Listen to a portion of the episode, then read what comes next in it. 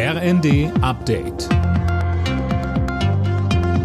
Stündlich neu. Auf den Punkt informiert. Ich bin Dirk Jostes. Guten Tag. Gewaltandrohungen, Diskriminierung, Rassismus. Hass im Netz wird zu einem immer größeren Problem. Das geht aus einer Studie hervor, die Familienministerin Paus vorgestellt hat.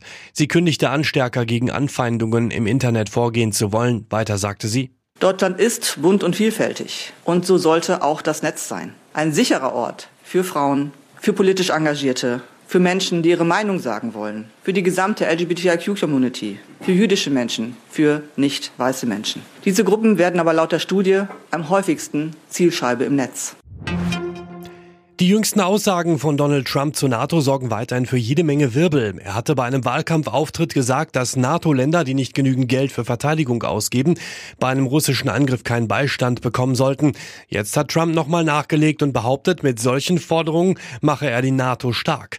Kritik gab es unter anderem von Bundeskanzler Scholz. Es gehört zu den Grundlagen der NATO, dass wir füreinander einstehen, dass wir jeden Zentimeter des Territoriums eines NATO-Mitglieds verteidigen. Und wir gehen davon aus, dass das im Rahmen der NATO und der transatlantischen Partnerschaft auch das Verhältnis der USA zu den anderen NATO-Mitgliedstaaten bestimmen wird.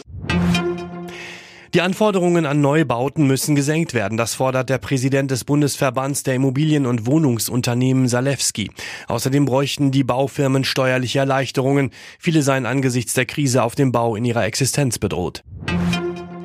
Ein Tag nach der Entlassung von Jan Sievert hat Fußball-Bundesligist Mainz 05 einen neuen Trainer verpflichtet.